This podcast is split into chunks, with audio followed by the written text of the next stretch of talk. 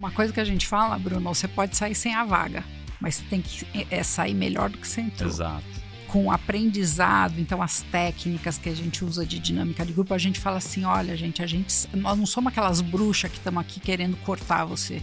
A gente tá aqui torcendo para você ser aprovado. E a gente sabe que tua voz vai sair engasgada, que vai dar branco, que tua mão tá tremendo. Tá tudo bem, a gente já sentou nessa cadeira. Sucesso para mim é um negócio muito diferente do que as pessoas pensam. Sucesso para mim não é grana, não é fama. Sucesso para mim é uma pessoa chegar para mim e falar: "Eu quero ouvir tua opinião".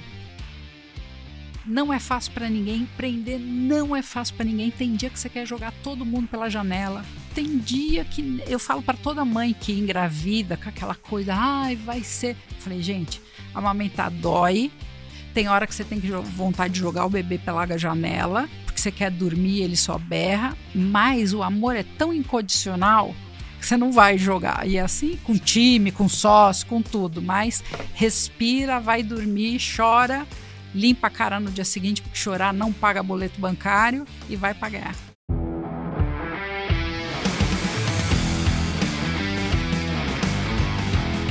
Fala galera, sejam bem-vindos com. Esse é o Extremo de Natal! Sejam muito bem-vindos. Ao meu lado aqui, o Duende Verde, ele, companheiro do Papai Noel, cuida de toda a parte de logística do Natal, Bruno Nardon. Fala, meu querido Alfredo Soares, o Dumbo. Olha lá do estão... que vocês vão me chamar. Ó, hoje, nesse episódio natalino aqui para vocês, esse presente, esse presente que a gente vai dar, porque esse episódio eu tenho convicção que vai ser um dos melhores do ano, porque a, o problema que a pessoa que veio resolve é um problema de qualquer empresa, independente do tamanho, do momento, que é sobre talentos. Como atraí-los, como retê-los, como eles se alimentam, o que eles fazem, aonde estão. É isso, Bruno Nardon? É isso aí. A gente vai falar hoje aqui sobre gente. Gente. Gente boa. Mas antes de começar, eu queria que você contasse o que foi aquilo ontem na festa de final de ano do G4 Educação. Qual teve um, partes? Teve Qual um dedo partes? de Deus ali. Teve. Teve um dedo de Deus, algo espiritual ali. Eu deixo você contar, porque você tem uma- um tato com história maravilhoso. Nossa, tato foi bom, hein? Você veio hoje sommelier, gourmetizado. pelo amor de Deus. Mas, galera, o que aconteceu ontem na festa de G4 Educação foi algo impressionante. Festa de fim de ano É, que a gente festa de fim fez. de ano da firma, a famosa festa de fim de ano da firma ontem, as 300 pessoas reunidas ali na, aqui em São Paulo para comemorar presencialmente a nossa meta do ano mais do que batida, né, ultrapassada. É, acho que foi a primeira vez do ano que eu vi o negócio ficar verde antes do dia 20. Justo. Foi, foi, justo. foi, foi bonito de ver. E aí a gente já tinha mostrado, quem acompanha a gente sabe, a gente já tinha falado com o time em novembro, que se a gente buscasse aí a meta, né? E era uma meta super desafiadora já no início do ano, quando a gente fez, no ano passado, quando a gente criou ela, e principalmente, né, com Copa do Mundo, com eleição, a meta foi ficando uma coisa assim, um desafio muito grande, né? Era uma imprevisibilidade ali do que ia acontecer, dia de jogo do Brasil, por exemplo, a gente não vendia nada, tal. Então tinha muitos desafios é, englobados ali nisso. Mas o time buscou em novembro e aí a gente em novembro falou, galera, olha, pô, vocês são foda. Se vocês entregarem o BP do ano, e isso também fazia com que o time tivesse que trabalhar junto, porque algumas unidades de negócio não tinham batido suas próprias metas, então eles tinham que trabalhar junto para fazer com que todas as unidades conseguissem alcançar esse objetivo. Então fez até um, um, um trabalho muito grande de unir a galera Exato. unir as unidades de negócio que ao longo do ano acabam tendo ali sua individualidade, sua competição entre elas e tudo mais. E aí foi muito legal porque a gente falou para sortear um carro para essa galera, um Qual carro o carro? Conta pra gente qual carro. Mitsubishi Eclipse Cross, ou seja, Não é um- qualquer carro. o carro do sonho de qualquer jovem empreendedor brasileiro. É isso aí. É um, é um carrão. Mitsubishi. É um carrão. Tamo É um junto. carro. E aí, né, a Mitsubishi, que é a nossa cliente do G4 Educação, Exatamente. então a gente prestigiando sempre os nossos clientes. E aí, galera, foi o seguinte, né? Era um sorteio pra todo mundo. Podia ganhar do, da tiazinha do café a qualquer pessoa do time, obviamente, menos os founders. E aí, E a diretoria. e, e menos a- os founders e a diretoria. Porque o bônus deles também, né? Papai do céu, que vai vir, Jesus amado, que pix. Amém. Amém. É, Merece. mas merece, merece, Merece. E aí, contando a história, galera, pra gente chamar a nossa queridíssima convidada, mentora também do G4, mas aí é o seguinte. Aí, pô, beleza, então bater a meta, como é que vai ser? Vai ser um sorteio. E esse sorteio vai E o ter s- que ter emoção. E o sorteio vai ter que ter emoção. Então, como é que funcionou, né?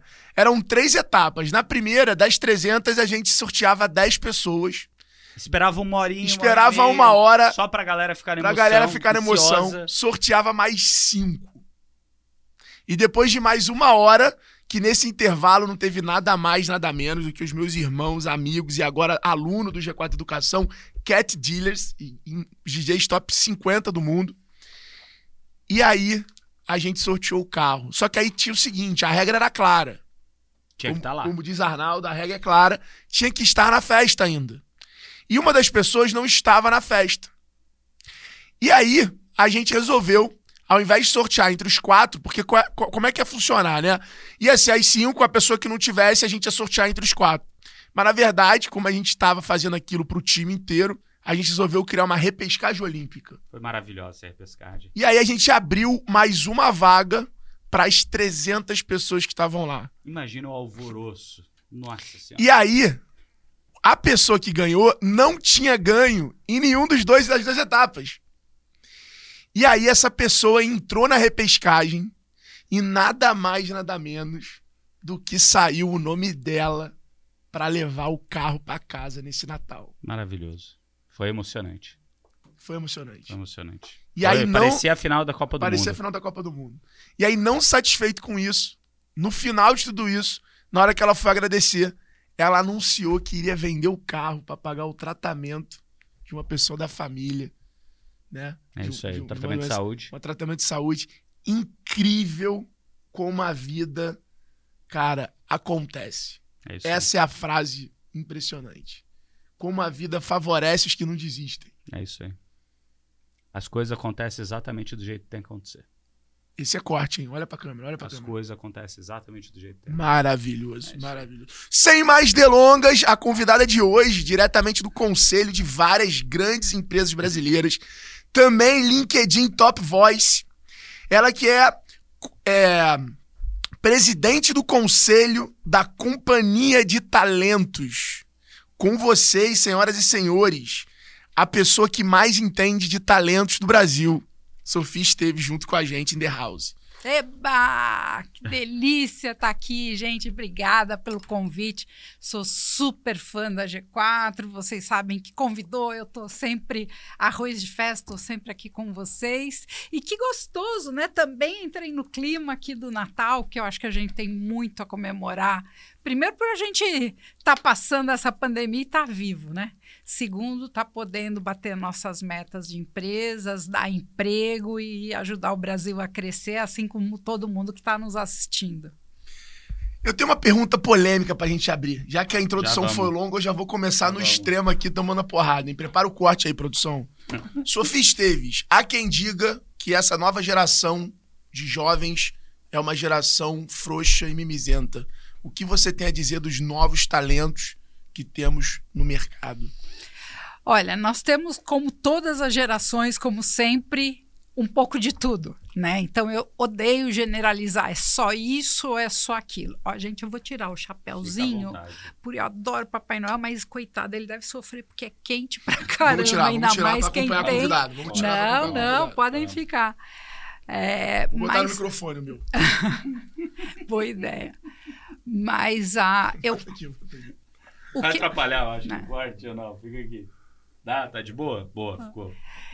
o que, que eu percebo, né? É, ao longo dos anos tem aumentado, graças a Deus, muito o acesso dos jovens a chegarem no ensino superior, a, ralando, né, a chegarem no ensino superior, mas também vem caindo a qualificação que as empresas estão buscando. E se há 34 anos atrás, quando eu comecei com a companhia de talentos, né, especialista em recrutamento, seleção e desenvolvimento de jovens, a gente tinha é, eu me lembro que o primeiro programa nós tivemos doi- 2.346 fichas de inscrição, que era tudo papel. Vocês podem imaginar, carta pelo correio, de convocação, era uma loucura. Sensacional. Marca texto para colocar os marca-texto, pré-requisitos. Nossa. É, e nós fechamos 45 posições. Eram 30 a meta, fechamos 45, porque não eram tão bons os candidatos que não conseguíamos fechar para a empresa contra, abriu mais vagas. O ano passado a gente teve quase 1 milhão e 300, 1 milhão e 400 mil jovens e quase não fechamos todas as vagas, trabalhamos mais de 15 mil vagas e quase não fechamos todas as vagas. E aí você diz assim, pô, as empresas estão mais exigentes. Eu sou a prova viva que não, as empresas têm, né? Porque lá, 34 anos atrás, só podia ser trainee, por exemplo, quem, é, quem falava inglês nativo e fosse de cinco top escolas, né? E, com e eu fui uma grande né, é, advisor disso, eu dizia, talento não tem sobrenome de escola. Es técnica você ensina, você aprende. Inglês você aprende. Mas brilho no olho, garra, iniciativa, querer muita história de vida é o que mais conta.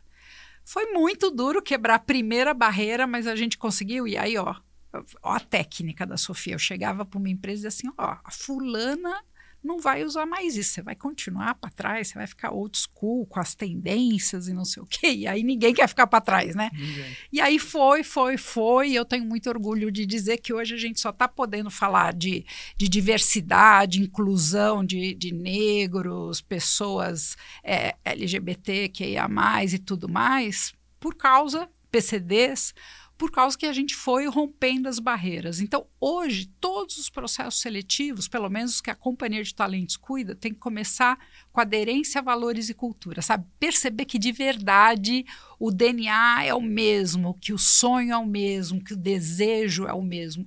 E, e tudo isso está ligado à cultura e valores da organização. E eu sempre digo que não tem cultura certa ou errada, funcionário certo ou errado. Tem aquelas pessoas que aderem aquela cultura. Então, tudo isso para falar do jovem, né? É, eu acho que o processo seletivo hoje está mais difícil porque a gente precisa achar esse perfil, esse brilho nos olhos que tem a ver com a missão da empresa. É, eu estava contando antes de começar aqui que a gente vive uma situação que, como tem a era do conhecimento, aí tem informação para todos os lados, o jovem acha que se conhece, ele acha que sabe quem ele é e as habilidades que ele tem, mas ele não sabe, né? É, então, isto afeta muito, porque se ele não se conhece, ele não sabe qual é seu propósito, seus valores de vida, como é que ele vai conseguir? E ainda a gente vive uma era que eu, por exemplo, pego vários deles, amigo dos meus filhos e tudo mais, estudando. Bom, quais são as perguntas que vão me fazer no processo seletivo, né? Tem os grupos de Telegram, um contando para o outro, oh, vai acontecer isso, vai acontecer aquilo. Só que, gente, eu brinco, né? 34 anos rodando bolsinha na esquina, a gente aprende um monte de coisa, a gente sabe o que acontece na vida, né? E a gente, ó, pelos olhos, pela forma de responder, a gente sabe se é fake ou se é do coração. Né? Então, eu digo que o processo seletivo não tem também resposta certa, tem aquela resposta que atua, e através disso a gente vai ver. E muito jovem, ele às vezes não é aprovado para aquela empresa, não porque ele não seja bom, ele pode ser. Pode falar palavrão? Pode. Ele pode ser foda. Só que ele não é aquela empresa que vai fazer ele feliz. Então, a gente prefere não colocar ele lá, porque senão daqui a seis meses ele vai falar: ah, não é aqui o meu lugar e vai embora frustrado, e a empresa vai ficar frustrada porque investe pra caramba e não consegue manter a pessoa. Então, eu digo: todo mundo é talento, todo mundo nasceu com dom. Vocês descobrirão o dom de vocês, tanto que estão tendo sucesso ao longo da vida que vocês têm. Se você sabe qual é teu dom, você vai fazer aquilo que você gosta. Com... Quando a gente faz o que gosta, a gente faz com mais qualidade. Quando a gente faz com qualidade, a gente é reconhecido. Quando a gente é reconhecido, a gente ganha grana, a gente tem sucesso. Isso serve também para os empreendedores. Eu acho que é isso, quando a gente sabe. E o jovem, então, ele se conhece menos, portanto, ele consegue desenvolver menos as habilidades buscadas. Ele tem mimimi, porque ele acha que ele sempre é o injustiçado. Então, nesta parte, que também é desde sempre, nessa né, galera, você recebe um não. Você acha que você foi injustiçado, que não conseguiram te avaliar, que, enfim, é carta marcada, é QI, quem indicou ele, é, tem mais chance que ele. E pelo menos na companhia de talentos, pode ser o filho do presidente, do ministro. Não vai se aprovar num processo se ele não tiver. Isso está em contrato, assim, é, é premissa da gente. Então, é, eu acho que falta muito autoconhecimento, como falta por parte de muitas empresas querer contar historinha bonita, né? Eu já falei milhões de vezes, quem já me escutou sabe disso, que assim, processo seletivo às vezes parece historinha de conto de fadas, sabe? Saca? Como é esse conto de fadas? O final é sempre Feliz. feliz. Então vem a princesa linda, a princesa é a empresa. Aquele olhinho brilhando, aquele cabelo impecável, vestido maravilhoso, um corpinho lindo e é, toda sem defeito. Aí o príncipe, como é que é? Aquele sorriso galante no seu cavalo. No dia do primeiro beijo, os dois viram sapo. O candidato não era bem aquilo, porque não mostrou de verdade quem ele era no processo, a empresa também não era bem aquilo. Né? Então, a necessidade de transparência, de os dois lados assumirem as suas verdades, o jovem de hoje, sabe o que, que mais afeta? O jovem quer pepino para resolver, quer abacaxi ferrado para ele mostrar que ele pode contribuir. Então, se eu venho com uma historinha de conto de fadas e entro no dia seguinte e não é aquilo que eu encontro, eu me frustro e vou embora, me sinto enganado. Se você diz para esse jovem, cara, aqui é isso, você vai ralar muito, aqui a gente é agressivo no jeito de ser, tem problema nenhum. Tem jovem que gosta disso. Como tem jovem que quer trabalhar realmente por aquele pro, pro, projeto, impacto, né? Que às vezes não é. Tem muita empresa bacana que segue mesmo seus valores e seu impacto. Mas se todo mundo não tiver consciência, vai continuar quebrando a cabeça e tentando copiar aquela mensagem bonita que aquela outra empresa famosa passa. Então eu quero ser igual a empresa famosa e quebra, cara. Né? A gente viveu uma décadas, né, de todo mundo copiando a Ambev, né, com a meritocracia uhum. e tudo mais. Só que aquilo tinha a ver com aquela cultura e naquela época, tanto que eles tiveram maior é, coragem de mudar de uma empresa que sabia tudo para uma empresa que aprende todo dia. Hoje é o slogan da Ambev é esse. Então, da mesma forma que eles tiveram a coragem de assumir, se a gente assume, não faz corte-cole, nem jovem, nem empresa, vai dar muito mais certo. Maravilhoso. Muito. Muito Resposta bom. longa, né? Desculpa. Não, não, não, não, é, isso aí. É isso eu, eu, acredito muito nisso, né? A gente até tem um dos valores aqui no G4 que é vender a verdade. Isso aí. A gente bate muito nisso, que a gente acredita que o alinhamento de expectativa e transparência que você tem em qualquer coisa na sua vida, qualquer coisa. no dia seguinte, não vai ter surpresa. Porque você falou, olha, você vai casar comigo, mas veja bem, eu funciono dessa maneira. É isso aí. Você tá ok com esses meus defeitos? Porque isso é pro resto da vida. Claro. E com as minhas virtudes? Porque isso daqui também é pro resto da vida, né? E esse alinhamento de valores, de interesses, é o que você falou, né? Tem muito a ver com o autoconhecimento, porque as pessoas também evoluem. Claro. Os momentos de vida tam também evoluem. Claro. E, pelo, e para cada novo momento, pode ser que você, como profissional, durante o período, aquela casa, aquela empresa fez muito sentido, às vezes você mudou de momento de vida e agora não faz mais. Às vezes, putz, a empresa exige que você trabalhe bastante, que você se entregue, etc, para aquilo, e agora, às vezes, putz, você mudou na tua cabeça. Agora você quer constituir uma família, você quer uma vida mais flexível, você não quer mais morar em São Paulo, entre várias coisas, né? Hoje ainda temos muitas virtudes, né? De poder trabalhar em home office, em algumas empresas, etc, mas acredito muito nisso também, na transparência e alinhamento de expectativa para qualquer coisa. Por isso que eu te digo, os dois lados, eles têm que amadurecer o tempo inteiro, porque a empresa também, ela não é aquela coisa estanque, o mundo muda com uma velocidade brutal. Se eu, enquanto empresa, também não tiver consciência que eu preciso ir mudando e os profissionais tiverem consciência que ele tem que aprender todos os dias para continuar sendo relevante, para continuar com aquela coragem de assumir, de falar o que pensa, de falar para o chefe, não fazer fofoquinha para o lado, porque eu digo que as pessoas do lado não resolvem o seu problema.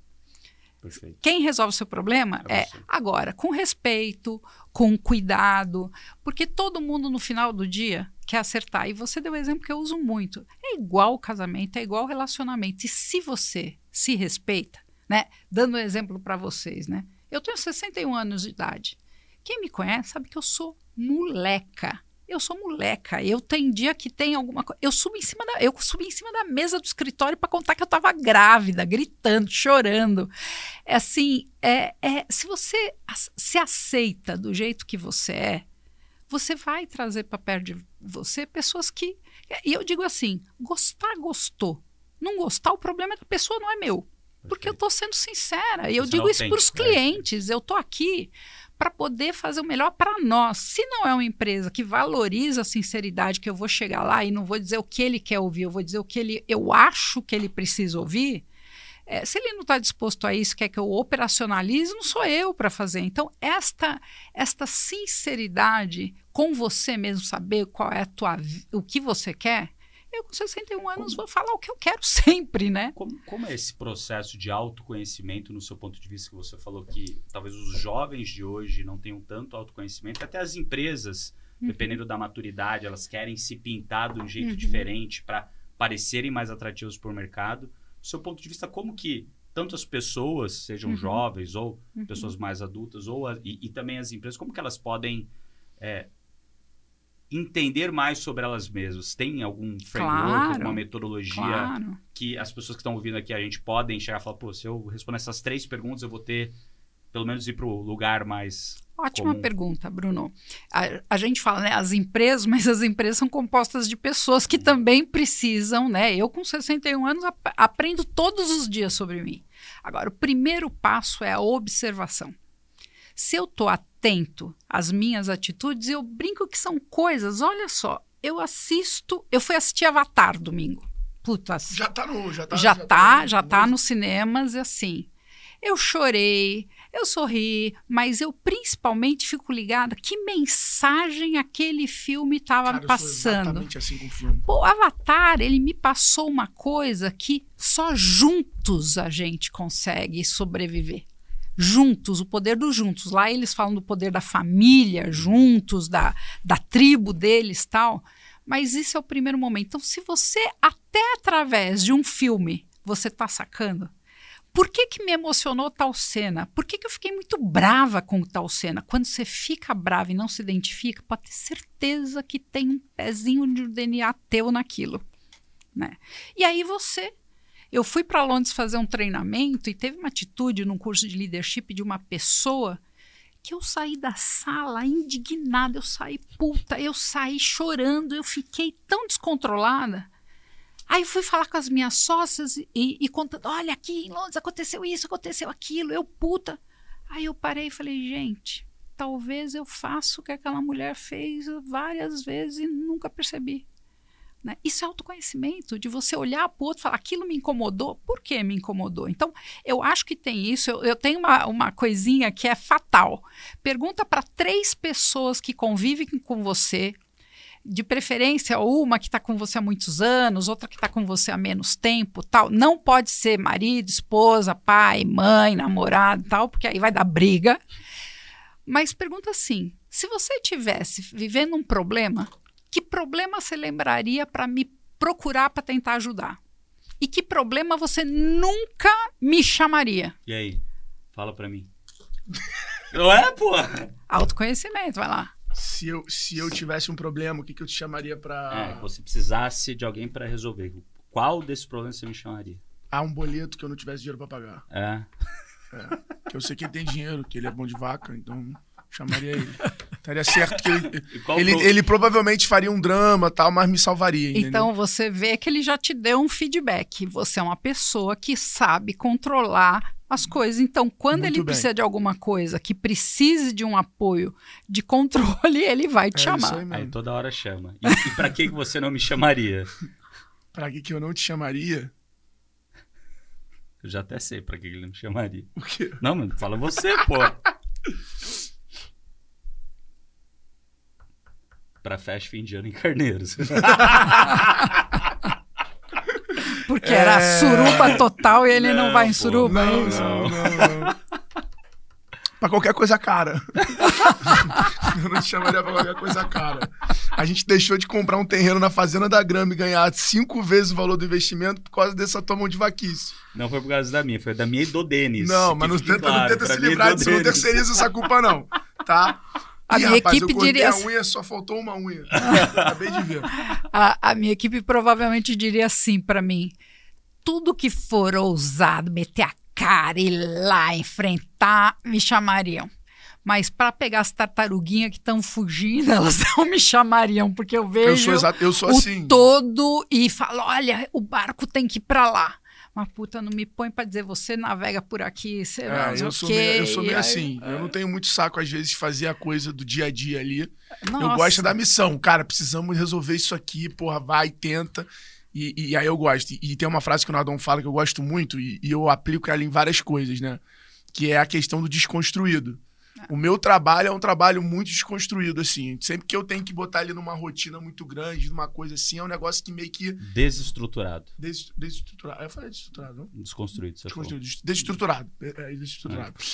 Então eu gosto muito desse trabalho desestruturado, dessa coisa do cara, minha missão agora é essa e agora tem que fazer aquilo ali, cara. A gente Isso. precisa que você resolva isso. E resolve, É, viu? é, é, eu gosto dessa, eu gosto da missão. Claro. Não é um negócio que eu gosto de falar assim, ah, não, tem que fazer. Cara, não. Mas o que que tem aqui do segredo? Se ele te dá uma coisa, puta, eu não te chamaria para segurar as tartarugas e você diz assim, não, imagino, eu seguro tartaruga super bem.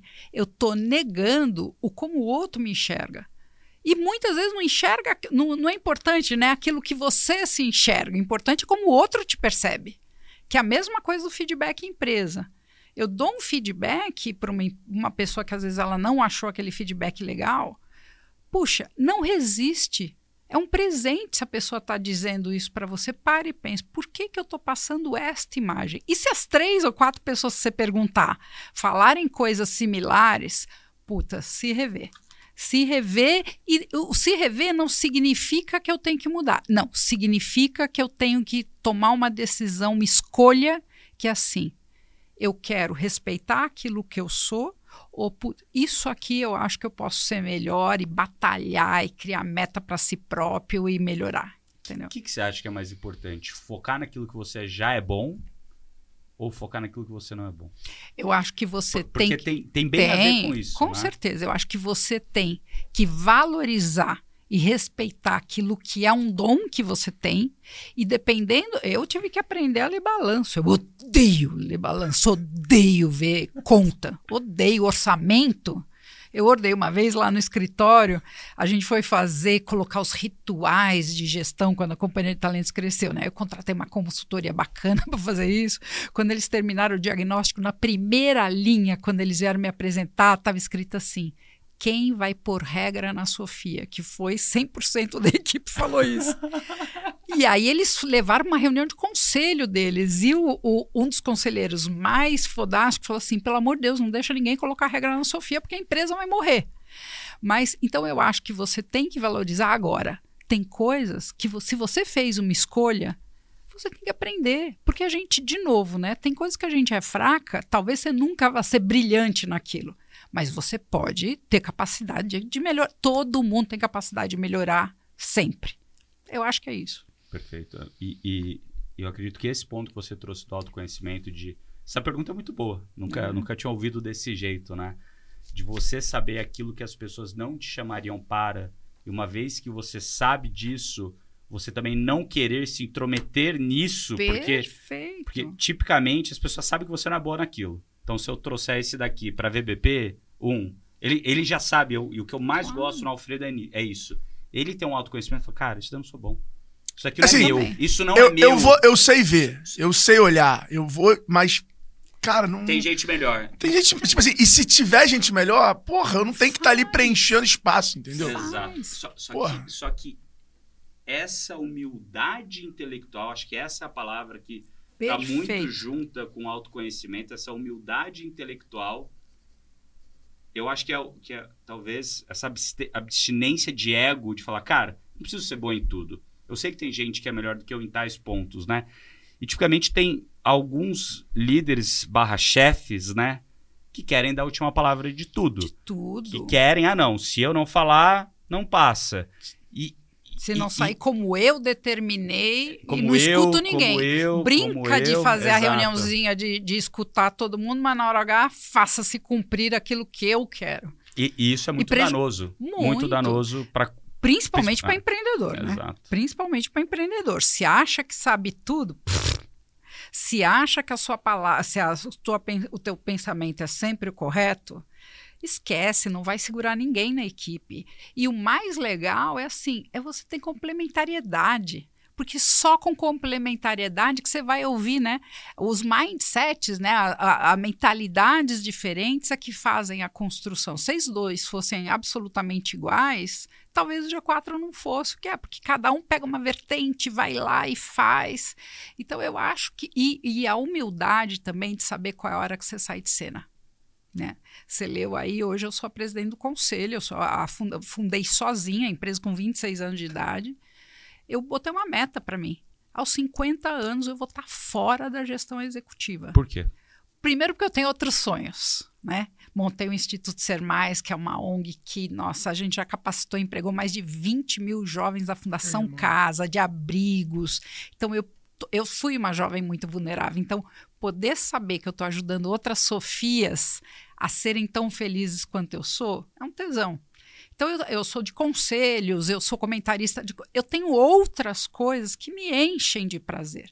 E, principalmente, talvez quando eu cheguei nesse momento, eu não era mais a mesma pessoa. Tanto que, com muito orgulho, eu digo: a empresa está muito melhor do que eu, quando eu era a primeira pessoa. Por quê? Porque as sócias novas, né, elas vêm com é, uma garra, um com um pique. É né? Foi lá na, na imersão. Duas, Va duas. Não, várias foram. Várias foram. várias foram. Uma, assim, a gente teve uma empatia maior e. É, ou foi a Paula caramba. ou foi a, a, a, Ju, que é As a nossa. CFO. A, a Paula, que é a sua Paula, sobrinha. minha sobrinha, e a Juliana Camargo, que é a nossa CFO e sócia também. Isso, Mas, gente, elas estão com uma garra de fazer. E um dia eu estava num grande evento da Endeavor também, participando de um painel, e contei que tinha saído da gestão. Aí um empreendedor levantou a mão e falou: Mas não doeu sair da cadeira? Eu falei: Gente, sabe qual é o meu maior orgulho que supera qualquer dor de sair da cadeira? As criaturas saíram melhor que, as cria que a criadora. E quem criou fui eu. Eu desenvolvi para estar tá lá. Então, isso é muito. Mas é legal, né? Você falou de filme, né? E quando você olha o, o, as mensagens que os filmes passam, é, não tem um filme que o mestre é melhor do que o aprendiz. Nenhum. E o maior trabalho do mestre é encontrar o cara com potencial de ser aprendiz.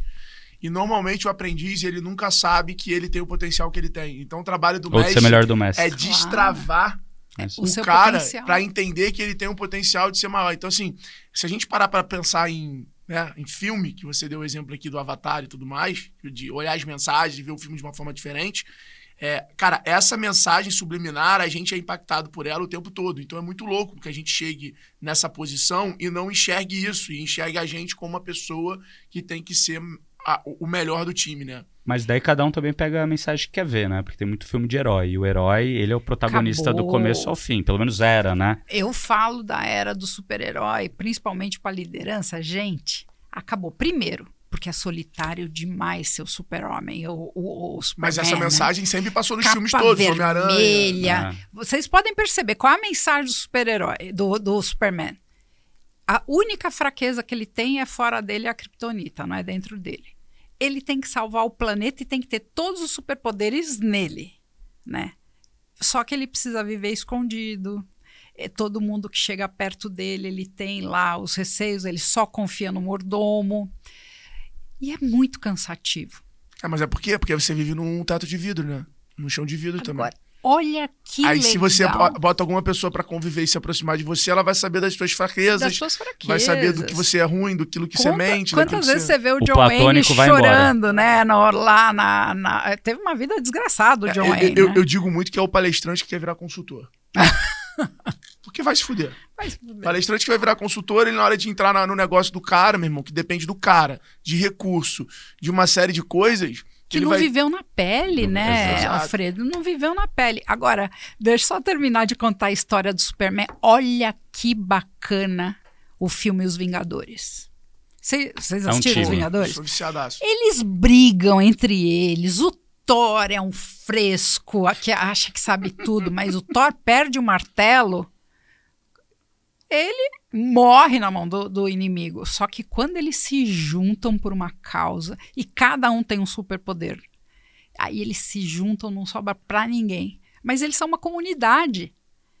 Eles sabem mais ou menos as suas fraquezas e as suas vulnerabilidades. E é isso, o mundo real é isso. A gente briga, a gente tem rusga, um dia a gente acorda ruim, com chulé, mas quando tem o, o que vocês contaram hoje, o time se uniu, bateu a meta e celebrou junto. E um pegou na mão do outro e levou. Eu acho que é isso. Ninguém mais tem todas as verdades. E um ponto interessante que você falou que eu também gosto muito e, e bato sempre e é difícil, talvez, das pessoas que não são sócias entenderem esse conceito, e daí também parte né, dos donos, dos, do, do, do, né, dos altos escalões das empresas descerem isso para a empresa, é o poder de ser dispensável. É isso aí.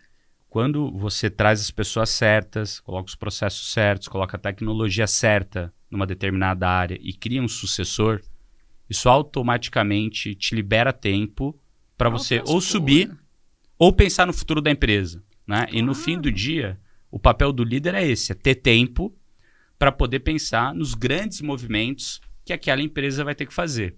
Então, desde que. Só que isso, de novo, precisa de um desapego, né? Que foi a mão que o empreendedor levantou para você e perguntou: e aí, doeu?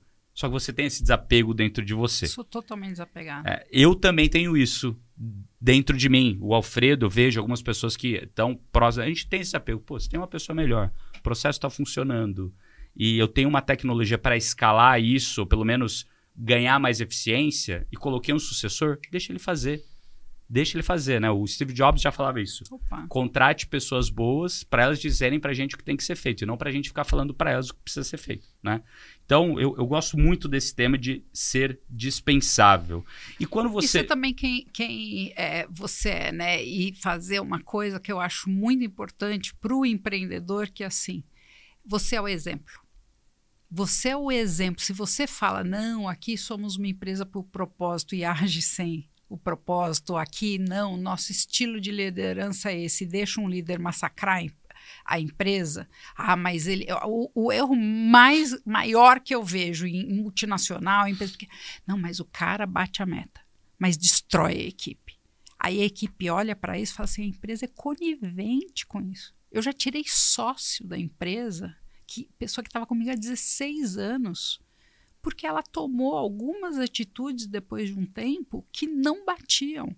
Uma amiga pessoal íntima que eu amo até hoje.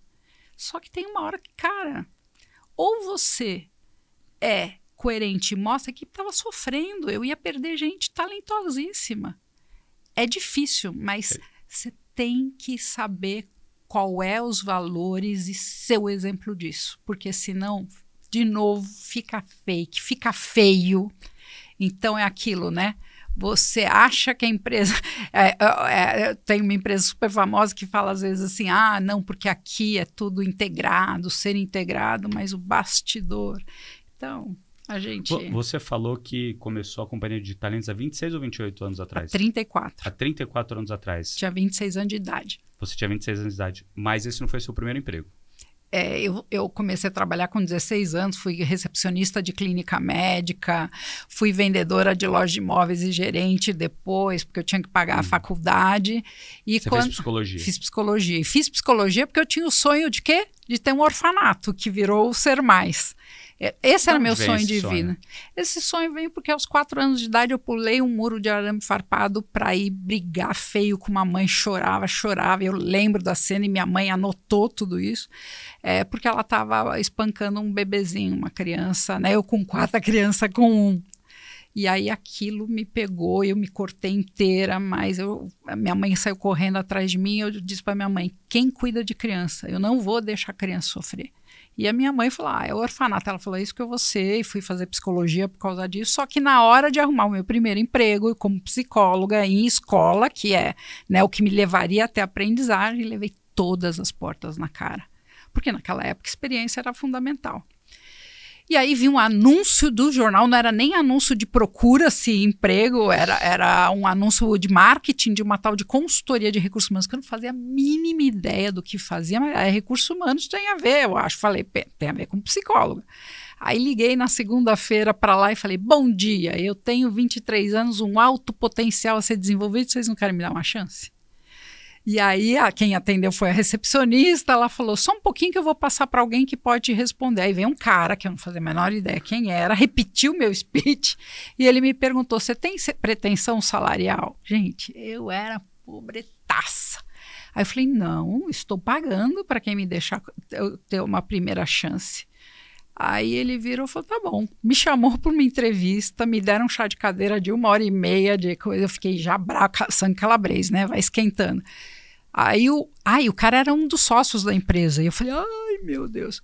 Aí o outro sócio veio me entrevistar, pegou meu, meu currículo pelas pontas e disse assim: Ah, nós estamos acabando de contratar uma psicóloga da USP com inglês fluente, cinco anos de experiência em recursos humanos. Eu fiz assim: parabéns, eu posso ir embora?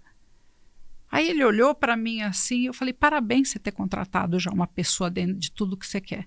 Eu não faço, falo inglês, eu não fiz faculdade de primeira linha, eu não tenho experiência. Eu preciso trabalhar, não tenho tempo para perder. Aí ele, não, calma, calma, calma, me entrevistou. E dois dias depois ele me liga e diz: Olha, a gente pensou aqui, já que você diz que você tem esse talento todo, a gente vai te dar uma vaga de assistente de consultora se for tão talentosa mesmo, a gente te promove para consultora daqui a alguns meses, senão você vai ficando com uma assistentezinha. Eu falei, ou mando ele a merda, ou eu vou provar para esse cara quem eu sou. Me ofereceu menos que salário mínimo, eu já era psicóloga. Eu falei, eu vou mostrar para esse cara. Bom, e, em dois, três meses eu era consultora, em seis meses eu era é, consultora sênior, em um ano eu montei uma unidade de negócio diferente, eu era gerente. E eu agradeço demais esses caras, porque eles me ensinaram um monte de coisas que eu aprendi, que eu só sou o que eu sou graças a eles terem me dado. E eu me apaixonei pela área. Falei, bom, para ter o orfanato preciso ter grana talvez aqui eu vá conseguir ter uma carreira de grana. Nunca tinha pensado em empreender, nunca tinha pensado em ter sucesso ou ter uma empresa do porte que eu tenho hoje. Mas aí eu cresci e fui embora, cara. Em dois anos eu já tinha minha empresa. Hoje, só para a galera que está ouvindo a gente conhecer melhor, fala um pouquinho da Companhia de Talentos. O que, que, vocês fazem, as empresas que vocês atendem, qual o tamanho da companhia hoje, quantos funcionários? Tá. A companhia de talentos, então, eu comecei sozinha, fazendo recrutamento e seleção de executivos, que eu também, gente, né, pouquíssimo tempo de experiência. Então, quando surgiu a oportunidade, e as oportunidades, gente, eu quero frisar isso para